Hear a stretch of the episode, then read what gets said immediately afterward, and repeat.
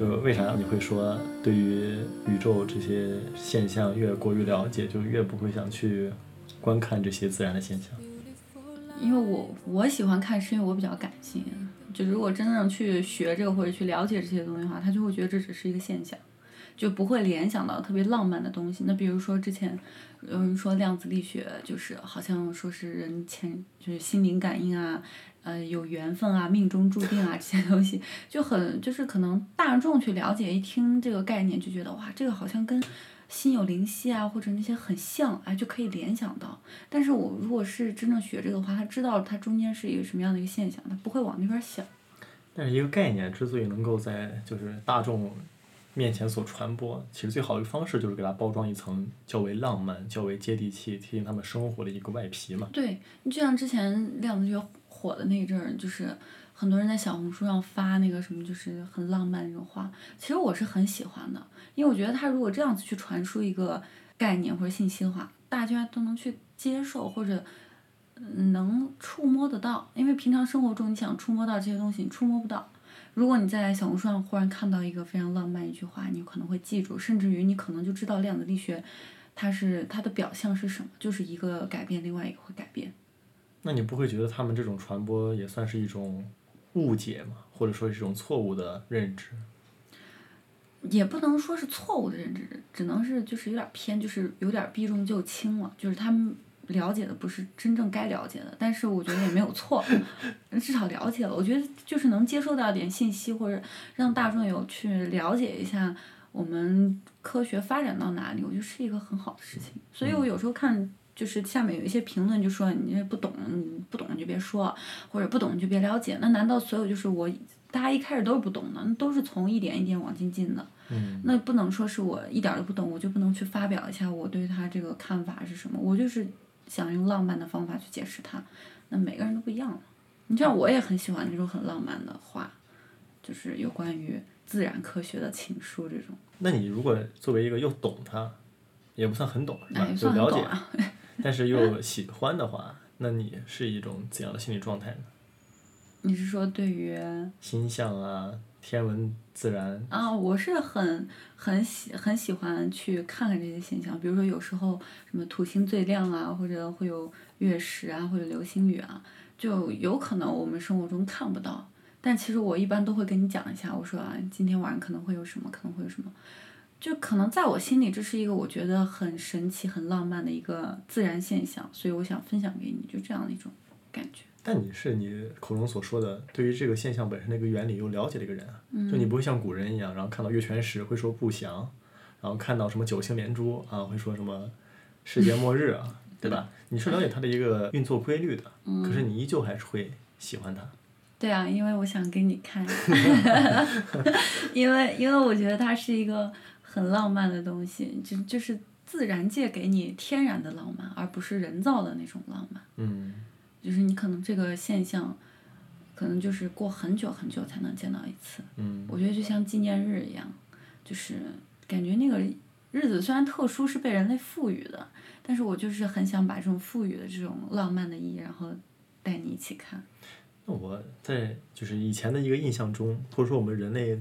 一些普遍的认知里面，感觉这些天文现象好像应该是很罕见才对，就按理来说应该是那种几辈人只能见一次的感觉。但不知道是不是因为就现在网络媒体发达了，就我感觉我这辈子已经经历过几十次这种现象了，什么日全食啊、月全食啊、血月呀，然后等等这些东西。啊，血月其实挺少的。是吗？血月比较少，主要是很多，就是有时候会说啊，今天有流星雨啊，这这种其实流星雨挺多的。我一个没有看到过。我我也没看到过，因为一般这个好像要到比较高的地方，天气好，然后又拿那种望远镜去看。就一般来说，如果有这种现象出现的话，城市里面是不是还还挺难看见这些现象本身的？对啊，因为城市内有光污染嘛。而且好像也挺拼运气的，因为你得看天气好不好。就像今年你说有两次，一个是土星是吗？嗯，土星最近。然后还有一个昨天的血月。嗯，月全食。哎，对，都因为这个下雨天，就无法去观测到了。嗯，对。嗯，虽然我知道这是一个自然现象，但我还是那个如果看到了流星，我会去许愿的那样子的一个心态，那样一个状态。嗯，因为美好幻想嘛。谁都有，说不定成真了呢，是吧？那你呢？就你对于这些呢？或者小红书啊，或者大家都会用很浪漫的话去解释一些自然现象，你对它你觉得是怎么样的？你说我的观点吗？对呀、嗯，因为我感觉你很唯物啊，我很唯物，但是我并不，就你很正经，你知道吗？就我感觉你在骂我，就明明是个褒义词，但我感觉在骂我。就我感觉特别正经，就是我觉得你比我理科一点儿，就是喜欢去追他的夙愿，而不是搞那些花花的东西。主要是，哎呀，就可能跟我看到的一系列的人文科学的一些观念结合到一起了。就是你像我读的一些书籍里面，它拆解的不是自然科学，它拆解的是人文科学。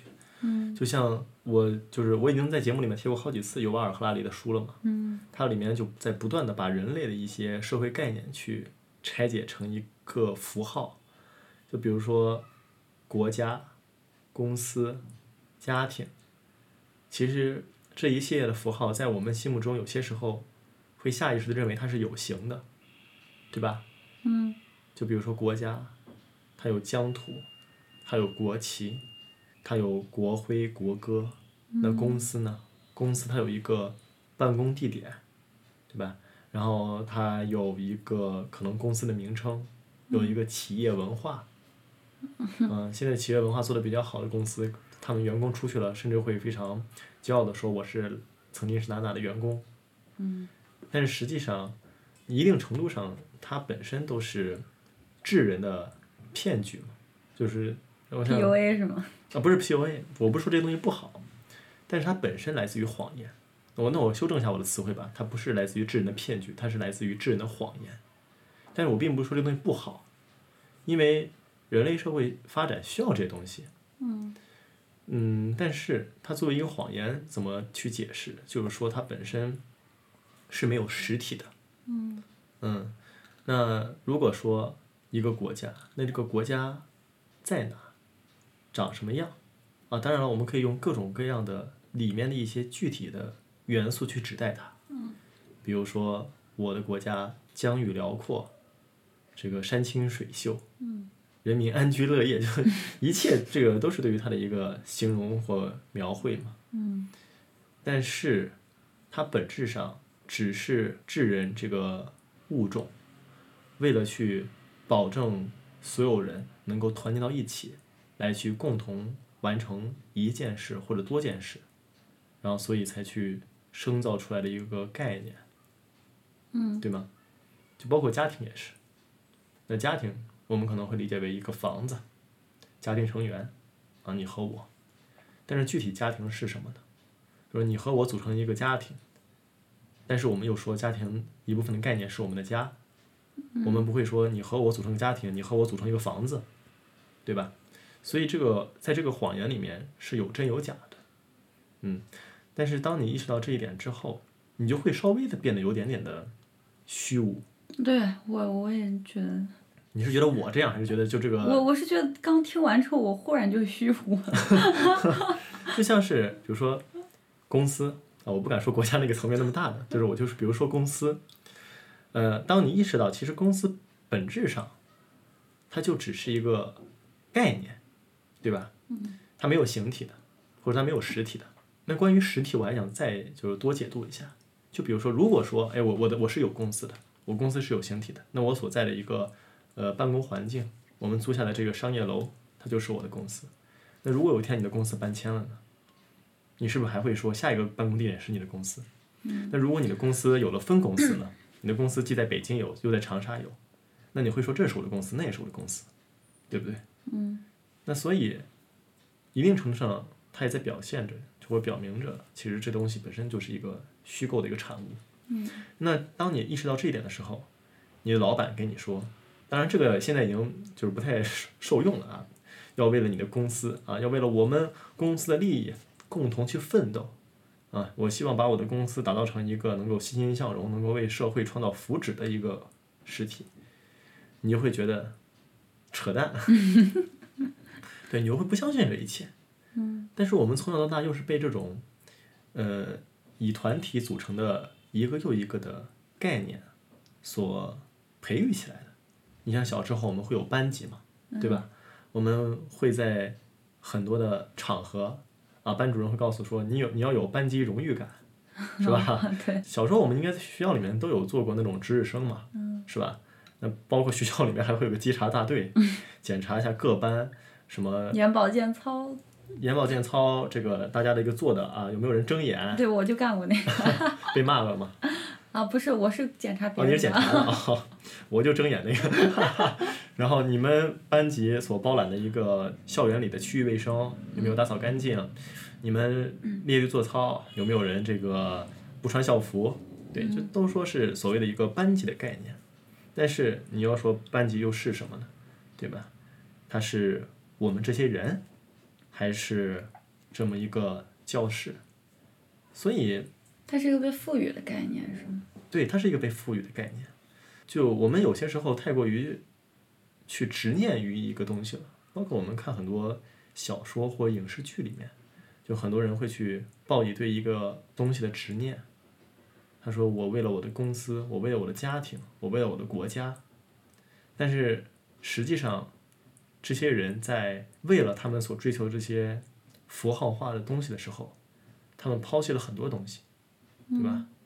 他们抛弃了一个个实实在在的人，甚至或者说他们伤害了一个个实实在在的人，就是因此就是对于人文社科看的，就是了解的，当然也有可能是因为我了解肤浅了，嗯，啊，也有可能是因为我只了解了表面，所以我现在停留在就是一个这样的状态。也有一种可能啊，就是如果我再了解的深一些，那可能我又会对于这些东西更为信奉。那你虚无吗？我还好，就是我是那种。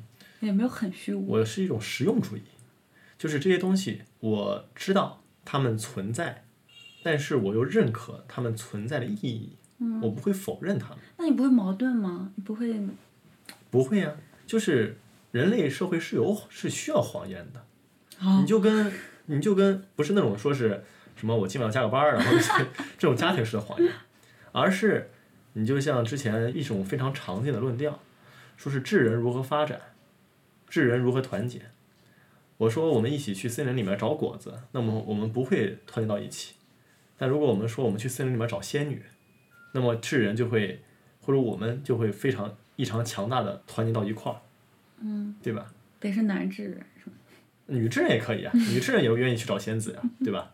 就我们生活里面是需要一些不真实的，或者说我们需要一些这种虚假的概念来去填充我们生活的意义，来增益我们做事的目的。这本身其实对于整个社会、对于整个种族而言是没有错的，怎么听怎么虚无，还很虚无吗？就是因为我我我的认知是一直觉得你。如果想过于去探知一个东西的本质到底是什么，你就会一直循环在里面了。你就像名字这种或者赋予意义这种，比如说，你像我学的那些东西里面所有的名词也都是人去赋予的。如果你想一直去探求它的本质到底是什么，其实没意义。你就像之前我给你讲量子的时候，说这个马是白的还是黑的还是红的，就是你探求这个马本身是什么颜色，其实没什么意义。主要重要意义在于你观察到了什么，你接受到了什么，你接受到的这个东西才是有意义的。就跟多世界理论里面说，世界上有很多平行宇宙嘛，但是只有一个世界是有意义的，就是你存在的那个宇宙。对，这也是我的观点，就是因为我抱以着，我就算知道，好，这个世界上有无数个平行宇宙，也许这些宇宙里面的我，有些过得很好，有些过得很差，但是他们与我都没有意义。嗯，如果我抱以着对于他们的幻想的话，那我的生活就过不好了。嗯，我只知道我现在当下的生活，当下的这个世界，于我而言是最有意义的那个。嗯你就像是之前有关于探讨量子力学的时候，嗯其实如果上升到哲学层面的话，就是你对于这个世界的一个认知，你认为这个世界的一个具体的一个就是逻辑，它是因果论的还是决定论的？嗯如果你认为是因果论的，那么你就有可能活得会稍微怎么说呢？符合这个社会要求一些，就因为你会努力，因为你知道有因必有果，因为你知道你做了一件事情，那么你就一定会得到这个事情所给予你的反馈。嗯但如果你相信这个世界是决定论的，那么就说明这个世界的一切都是铺陈好的。就哪怕我说好，我这现在摆烂了，那也是我这个世界在就是茫茫的规则运行之下所赋予我的，他要求我这一刻要摆烂。对，就就比如说我想摆烂的这个想法，也是这个宇宙赋予我的，那我就彻底摆烂了。对，如果我相信是决定论，就是彻彻底底的抛弃一切这方面的思考的话，那我就会真正的进入到一种虚无主义里面。嗯，那其实我觉得不确定性还挺好的，至少让我觉得我的未来是还是在弥散着，还没探索呢，我得走一步才能探索。但咱们之前不是倡导的去探探索，不要去弥散吗？我们当时之前怎么说的？就是去探索，去探索，去探索，去不断探索。对，嗯那主要是我还没探索到呢，那是不是就是弥散都是不确定的？所以我的未来是由我做主。啊，对，是一定程度上，你愿意去探索，愿意去探索的前提是你认为你的未来是弥散的。对呀、如果当你的认知里面觉得你的未来是已然探索好了的，那你已经失去了探索的动力了。对啊、嗯，就像小时候老人说，这孩子耳垂大，福气好，这孩子一躺着都能赚钱。对我要是抱以这种观念活到现在的话，那我估计，我我估计我也我已经活不下去了。然后我小时候就会有一个有一个想法，就是如果这个小孩子就是他没有小时候没有好好学习，没有好好努力，然后一直在摆烂，他的耳垂会不会越来越小？真的，我小时候一直在想这个事情。嗯，这个就非常的古希腊的那种预言体的那种感觉，就是原本就有可能什么情况，按你这个说法放置到就是古希腊的寓言故事里面，应该是这个小孩儿在上战场的时候，然后呢被人耳垂咔割下来一块儿，就不够大了，然后于是他就哎不如他以前所说的那样的一个幸福和美满了。对，我就想，到耳垂会越来越少？呃，或者他的抖会不会越来越少，全变成簸箕？因为小的时候有人还说，因为抖越多，福福气越好。哦，然后我们小时候在那攀比，看谁的抖多，然后就说啊，我抖多，我以后能过得很好。但说实话，我从小到大有很多的动力，就是来源于这些有些偏玄学，但是又带有鼓励性质的话语。啊，因为我簸箕就多，所以我就努力学习，想看一下自己的簸箕会不会变少一点。啊，我经常会被就是通过一些奇奇怪怪的典故，嗯来赋予你努力的认知。嗯就比如说这孩子怎么样，就感觉哎很聪明很机灵，啊，那你就会想的是，那我就应该多努力一下。尤其是当我一段时间可能学不动了，然后呢我一想到这样的话，就感觉我还有机会，就我还可以继续试试，而不至于说，那我反正你也说我不行，那我就摆烂给你看，对吧？那你你你是一个就是，你看到这些，如果是你一个人的话啊，你看到什么流星啊，或者看到这个，呃，土星最大，或者看到月食啊，这样你会主动你会去许愿吗？许愿，我可能会跟跟着许吧，就是意思是就是别人说 别人说，呃这个时候应该干个啥，啊就是典故习俗要干个啥，那我可能也会就跟着干个啥吧，啊，啊就你不会就专门的去，你觉得这是一个很有仪式或者很有意义的一件事情，然后会主动去做，是吗？哎呀就是大多数都被我自我消解掉了吧？嗯，为啥呢？男生怎么消解？怎么消解？啊，不不不是怎么消解，是这个这个 解释一下，什么叫 被自己消解掉了？就是怎么说呢？其实我现在也在反省一个事儿啊，就是为什么我会慢慢的走向这么一个认知道路？有可能是因为，因为我印象中我小时候是一个特别在意仪式感、特别在意这些关键性时刻的人。嗯但是后来发现这些关键性时刻不是总能达成的。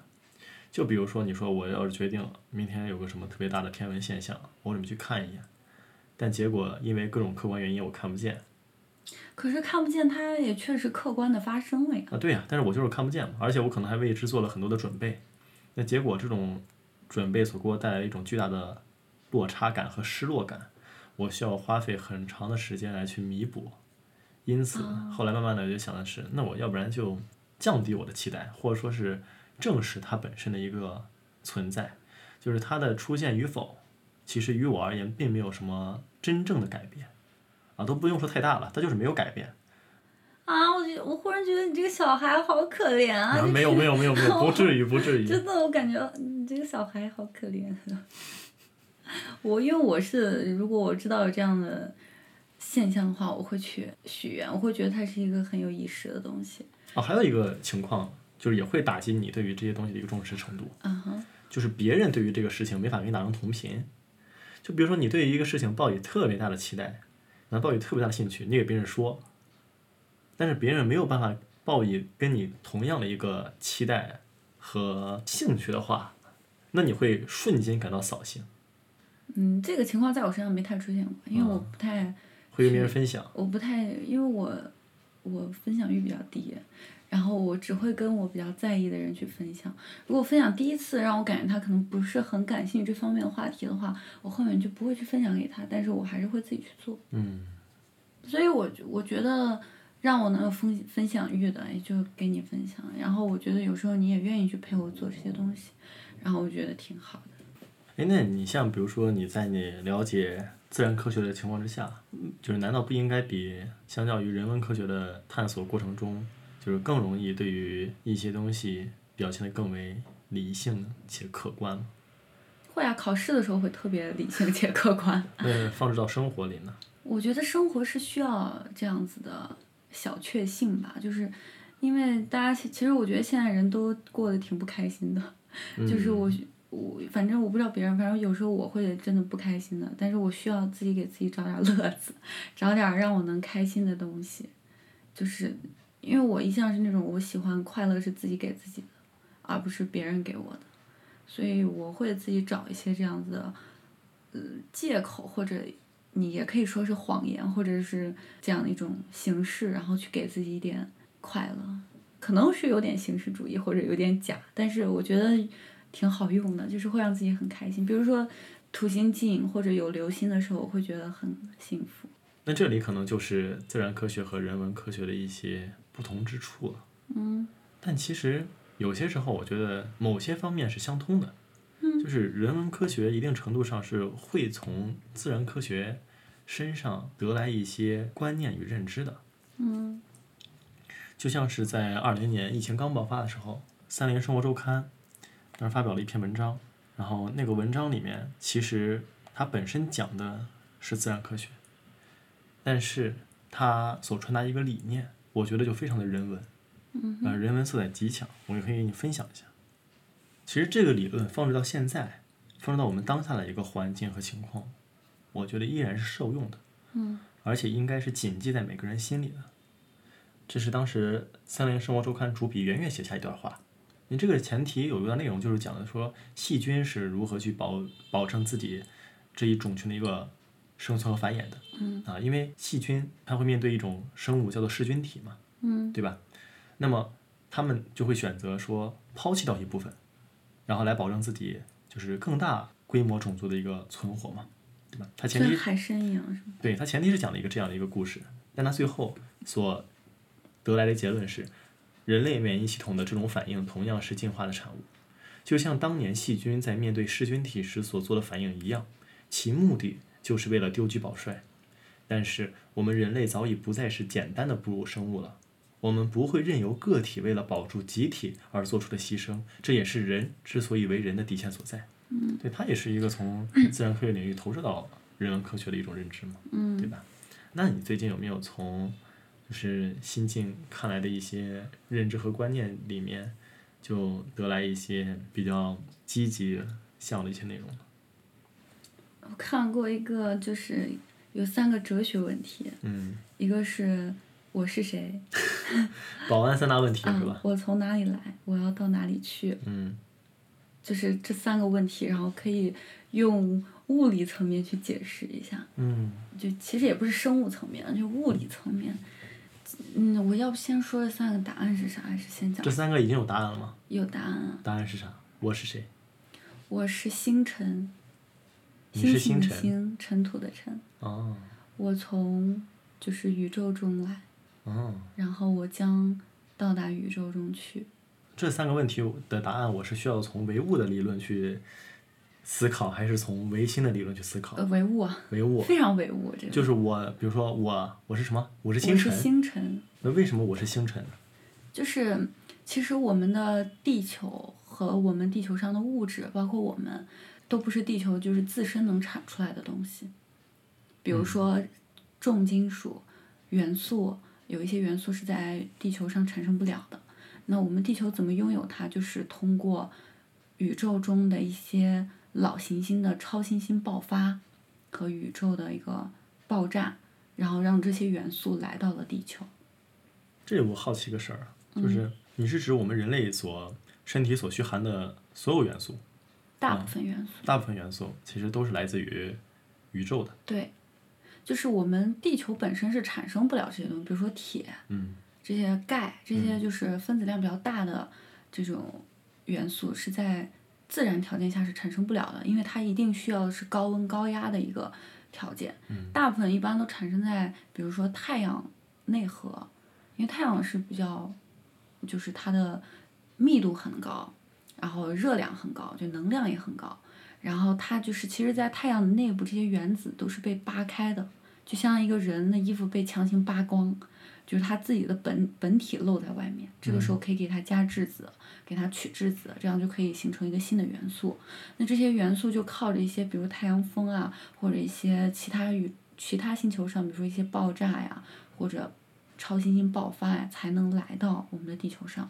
所以我们现在地球上的大部分元素是靠着太阳处于一种非常极端的类似于化学状态，嗯，然后因此能够去添加或减少，于是生产出新的元素，对。然后不断的通过各种的巧合到达了地球上。对，比如说金矿，金这个东西就在地球上不会自然产出的，嗯所以金矿这个东西就是在很久很久以前，比如说有陨石这些东西带到地球上来的，所以金矿就是世界上只有那么多，你不会再生产的，嗯，因为在地球上是无法再生产的。所以金这个东西它才能够成为货币的一个衡量的尺度嘛。对，因为它就总量在那儿，你无法再造嘛。嗯这也就是，呃，我们我们都是星辰，因为我们身上的一些元素啊，或者构成我们机体最重要的这些元素，都是从宇宙中来，我们自己是产生不了的。嗯那为什么我们最后要到宇宙中去呢？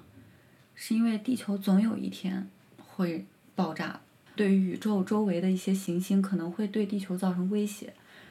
这些威胁就来源于，因为有一些星球老了，它越来越老，它越来越老，它因为由自身的引力去坍缩，就越来越小，越来越小，密度越来越大，越来越致密，它就从行星变成了矮行星，就变小嘛。对，所以地球其实也会变不断变小。对，地球总有一天会炸的。但是我我我就是我延续多少倍，我感觉我都看不到这个啊，个对，那。就是几十亿年以后的事儿了。嗯就是它会一遍一遍的坍缩，变得越来越小，最后变成超新星，然后爆发。最后那个爆炸其实是相对于它的个体而言是最猛烈的一次爆炸，嗯就等于说它把自己整个星球所有的能量、所有的物质全都撒向宇宙，就重新回归宇宙。嗯就其实这些宇宙中的这些物质，它来到这个星球创造了生命，最后这个星球结束了自己的生命，它又把这些能源、物质，还有构成生命的这些条件重新还给了宇宙。嗯，所以我们最后的归宿一定就是回归于宇宙。那个时候可能都没有人类了，哎，也有可能啊。但是我们的元素会留下来，是吗？对，嗯就是那句那个情书，就是，嗯，我们从宇宙中而来，在亿万年前，我们是一体的，因为我们这些元素都在一块儿嘛，我们是一体的。那亿万年之后，我们来到了地球，我们成为了个体，我们彼此分开了。但是在过了亿万年以后，我们又会回归于宇宙当中，重新合为一体。嗯，这就是非常唯物的一封情书，是不是听着很顺耳？就既浪漫，但同时又包含了自然科学的一些本质。哎，是的，嗯这个就是客观事实，嗯就是这样子。而且我们其实每一个人要对于自己生活这个环境和我们这个地球要抱以一种谦卑和幸运，就要觉得自己非常的幸运，能出生在这样子的一个星球之上。嗯，是，就我们其实大多数，由于对我们的生活的世界或我们的存在，已经过长时间的保有了这种确定性，所以其实有些时候会无意识的就已经忘记了这一切本身是有多么的偶然。嗯，就其实我们如果站在真正站在宇宙之中去看我们的星球，我们会觉得我们的星球非常的渺小，嗯。因为类似我们一样的星球非常多，星系、星球非常多，我们只是仙女座星系、银河星系中的太阳系中的其中一颗。嗯就其实我们非常的渺小，在宇宙中还有亿万个类似的星系，包括像仙女座星系这么大的星系，都是都有很多很多个。对呀、那当你越发了解到这些时候，你不会陷入到一种越发虚无的状态吗？就有点像张博洋之前的那个段子，他说什么有天晚上在家里看关于宇宙的纪录片，然后说什么哇，太阳系这么大，地球算啥？然后什么银河系这么大，太阳系算啥？然后什么地球已经存在了四十五亿年了，我算啥？然后结果一看手表，哇，已经三点钟了，明天还要上班了。然后于是就赶紧哈昏昏的睡去。嗯。然后呢，说什么这个世界离了我，没有任何变化；公司离了我，那老板就不给我发工资。不就就很容易去陷入到一种这样的一个认知当中嘛？就当你越发去了解到人类存在的渺小和地球本身的渺小而言，你难道就不会越发的觉得自己这一生，或觉得自己的所作所为是那样的没有意义吗？会那样的就是丧失意义吗？其实越了解这些，我越觉得我的生活是特别有意义的，嗯而且并且每一个人的生活都是特别有意义的。嗯因为虽然说地球非常渺小，在宇宙中，就是类似地球的星星球肯定会有，并且应应该是会有智慧生物产生的。但是自从人类去踏入宇宙的这个研究领域以来，这么多年我们没有能够接收到任何地外生命的一些信号，就是电磁波，或者我们去六十年前我们派出了飞船，遇到一个星球绕两圈，遇到一个星球绕两圈，都没有发现这个智慧生物，也没有嗯发现就是宜居的新行星。嗯那其实根据平庸理论的话，这种情况应该是不存在的，因为肯定是还有很多很多生物、生命和星球是类似于我们的地球的。因为它的基数足够大。对，但是我们并没有去观测到任何的地外文明。那难道是我们的这个平庸理论错了吗？有没有可能我们的视野还是太窄呢？但我们仅限于我们观测到的我们的已知知识去嗯来探讨这个事情。就难道是平庸平庸理论错了吗？不是的，就是我们好好去想一下，我们这个地球，它其实并不是一个普普通通的行星，它是一个非常神奇的行星。你觉得你生活在地球上，你觉得对于生命而言最重要的是什么呢？在物质层面，嗯，那太多了，氧气、水、对阳光，对。最起码对于人类这种物种，或者对于地球上的生物物种也是必要是的。，就是这三个都是非常重要。那我们先说第一个，比如我们先说水，我们地球上是唯一一个有液态水的星球。对，其实这也是我们在探索火星过程中不断想去求证的一个事情，就是火星到底有没有液态水嘛？是，如果液态水存在的话，就说明有氧气。那以人类的认知而言，觉得有氧气就会有生命？嗯，液态水这个东西，它不只是可以给人类提供水分，或者提供氧，或者可以呃溶解养分去流通它。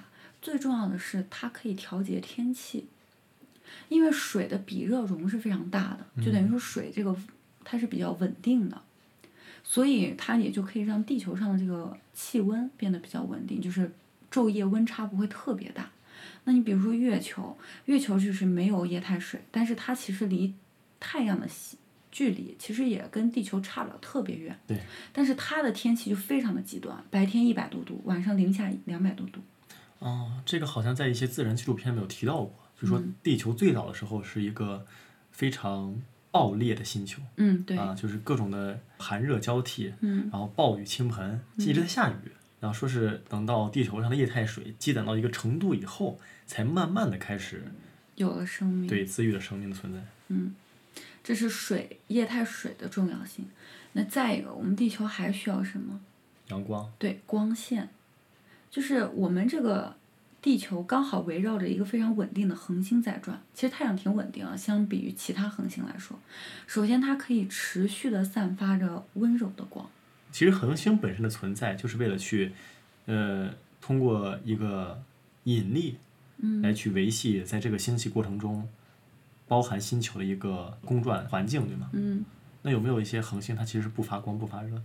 也有其。实很多恒星它亮，包括我们看到的星星，其实很多都不是自己在发光，嗯，是它在反射别的光，比如说月亮就是反射太阳的光，对，我们才能看到月亮是亮的。其实月亮本身自己是不亮的。嗯那其实太阳这个恒星，它可以持续并且温柔的去发光，因为有一些恒星它是爆闪的，爆闪突然对，发光这样子。那你如果在这样子的星球附近，你也受不了啊，对不对？这是一个。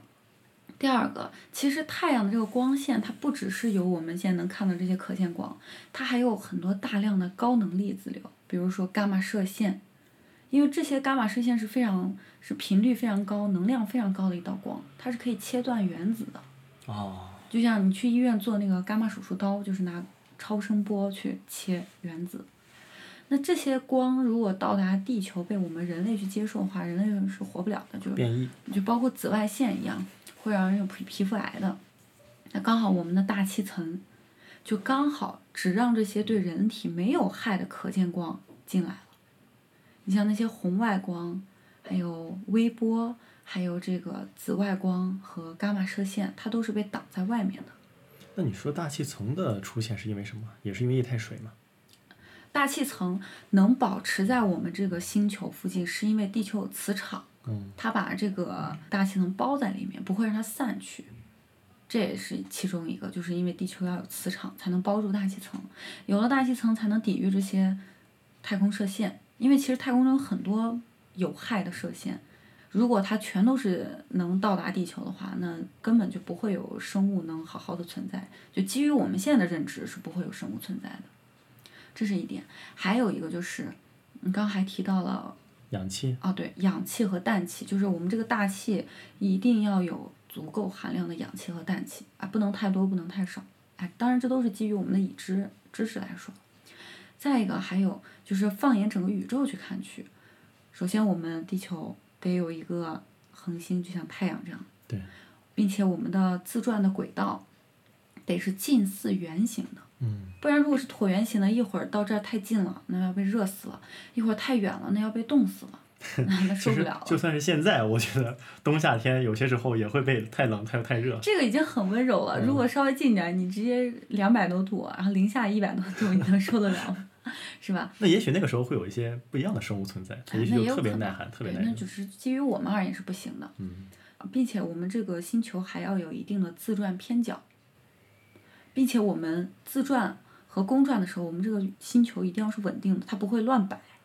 那就是因为有了月球的存在，嗯月球是我们的一个卫星嘛，它的由于自身的引力，它可以把地球的这样一个自转轴一持续的偏这样一个角，它不会乱摆。再一个，有了月球，也就有了潮汐变化，有了潮汐。虽然这个月球这个东西啊，它作为卫星而言是有点大，但是对于地球来说，它是刚刚好，不大不小，刚刚好。如果小一点的话，它就吸引不住这个偏角了；如果大一点的话，那可能就是地球先被月球吸过去了。嗯，或者说起码他们两个会不断的靠近。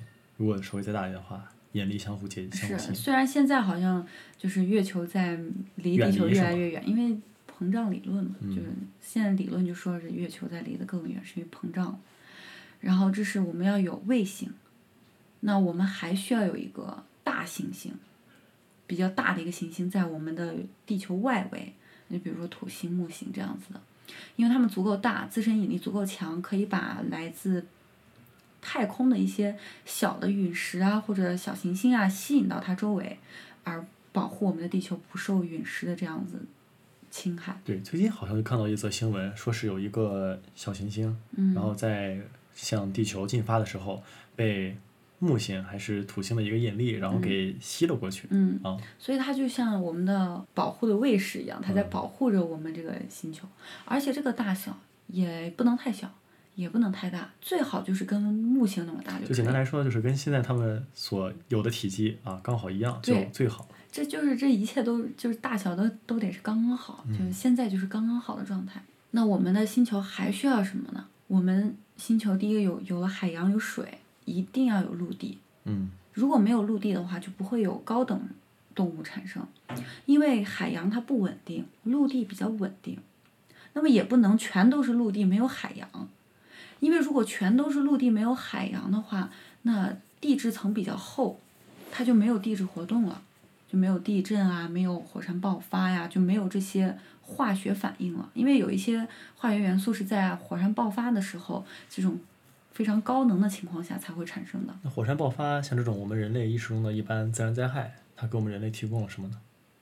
提供地质运动。提着地地壳以下有一些新一些金属元素的产生，都是跟这个火山爆发是脱不了干系的。哪些是我们人类现在有所在利用的呢？铁啊，啊，铁也是火 山爆发出来的。因为也不是火山爆发出来，就是得有这样的地质活动，才能在地质以下产生这样的元素。因为不可能凭空的去产生嘛，一定要有高温高压的状态。你比如说，如果像月球一样，全都是地壳，没有水。也没有地壳运动，它过个几千年、几万年，它都是那个样子的，它都不会变化，它也不会产生新物质。所以说，如果要这个星球能产生生命，起码这个星球要是活的，它自己是会动的，它得有随机性。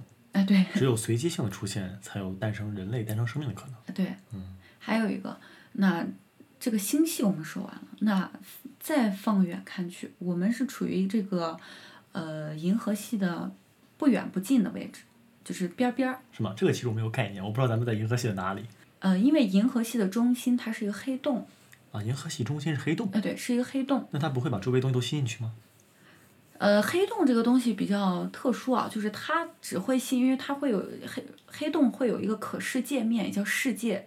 超过这个世界以外的东西，其实吸引力并没有那么强。只是你透过那个世界以后，你就出不来了。就是我之前有比较。对黑洞比较感兴趣，就是一旦你任何信息，因为我们人类也是信息嘛，掉入了黑洞世界以内，这个东西就彻底消失了，就没有任何东西存在了。但现在有一种前沿的理论说，黑洞的尽头是白洞，就是等于说黑洞东西进去了之后，会从另外一个世界把这些东西再吐出来。简单来说，就是这是一个还挺传统的理论了，就是认为黑洞是个通道。虫洞是通道，但是黑洞一直都不觉得它是个通道。就当我们人类对于黑洞了解本身就不那么，呃具体的时候，我们就会猜测黑洞有没有可能它是将我们这个世界通往另一世界的入口。那因为其实之前都是猜测，其实，在一四年以前，黑洞都是活在我们的草稿纸上的一个东西，都没有正正儿八经去观测到。我为什么为什么说银河系中间是个黑洞？是因为人们最开始去猜测这可能是一个黑洞，因为中间是一个至大致密的一个物质，并且它在它的旁边有一个小行星，绕它的速度非常非常的快，自转速度也很快。那只有可能中间那个东西体积没那么大，而且重量非常的大。那只能证明它密度非常高，它的密度可能已经能够达到变成黑洞的这样一个地步了。因为我们的星球离它离这个中心其实不算远不算近，这就为生命提供了一个条件，就是如果离得它太近的话，这个银河系中间全都是一些大行星、大恒星，它的引力也非常强，都是比太阳还要大的。那如果我们生活，我们太阳吸在那儿的话，那地球一会儿就被这个星球吸过去了，一会儿被那个星球吸过去了，根本不可能产生生命。嗯。那如果离得太远的话，它这个能量也会不足，那你可能就产生不了一些，就是重金属这些生命所需要的一些元素是产生不了的。你要有一个概念，就是我们现在用到的所有的物质，所有的元素，它都不是在地球上本来就有的，它都是通过化学反应才产生的。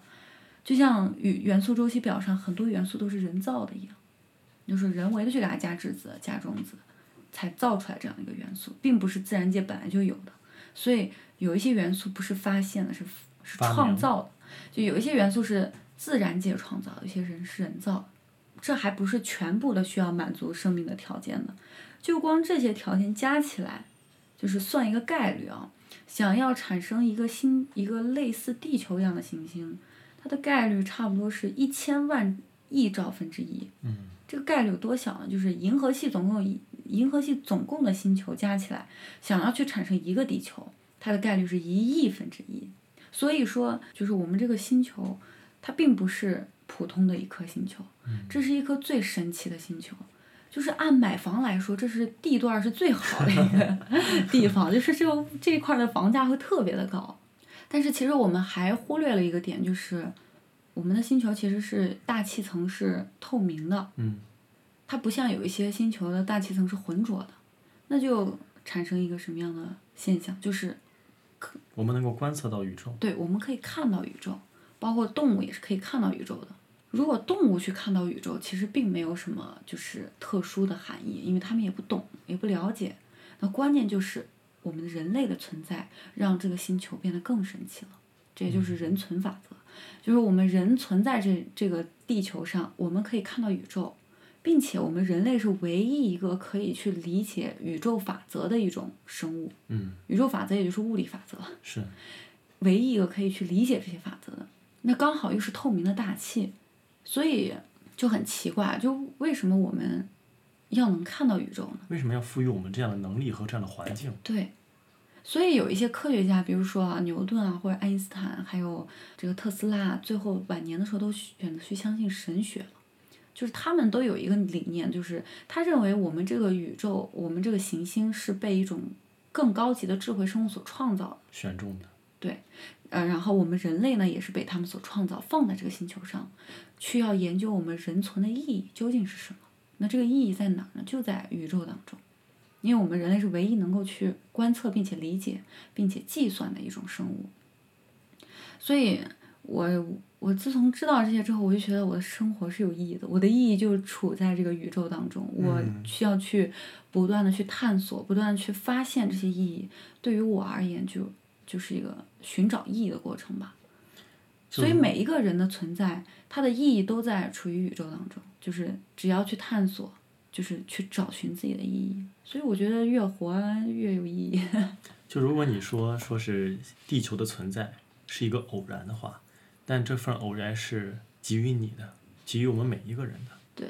所以，如果有些时候会觉得生命或者说生活缺失了意义，但其实当你存在在这个世界上那一刻，就已经是这个宇宙、这个世界所能够赋予你的一个最大的意义了。嗯就或许我们并不知道，假设真的有一个造物主存在的话，我们并不知道造物主带给我们这些是为了什么。嗯但是我相信，只要你去做好你当下的事情，你只要去成为一个更好的你，嗯那于你而言，于这个世界而言，就是最好的意义。嗯，对，你这个又让我想起来了，《银河系漫游指南》。嗯就这个我一直在给别人提起，就是《银河系漫游指南》里面一个篇章，就是说主角团一行人。是李诞的那个。不是不是不是不 是，那个是啥？那个是《银河系超度指南》对，那个估计他的名字也是借也是致敬了他这本书。嗯就里面提到了说主角团一行人嗯到达了就是创世神的所在的星球、啊，就他们真正找到了创世神，嗯但是创世神不在。嗯可创世神在山脉之上留下了一句话，那句话就是“多有不便，请多包涵”。嗯，好温柔啊。对，我就觉得这句话太温柔了。就是我们都知道，虽说我们的存在是种偶然，是种随机，但是我们这个人类这个物种，你如果说是天选之子，但是好像又不那么正确，嗯因为因为我们人类不完美，我们人类社会中存在着那么多的负面的东西，嗯比如说战争，比如说疾病。对，你说我们人类这么一个小小的肉体，却能诞生出几千几万种疾病。所以说，我们人类的存在那样的富有神性，那又那样的不完美。所以有些时候我们就会不断的去抛出秩序，就有点像屈原的《天问》一般，说既然你把我带到这个世界上来，可又为什么不把这一切做得好一点？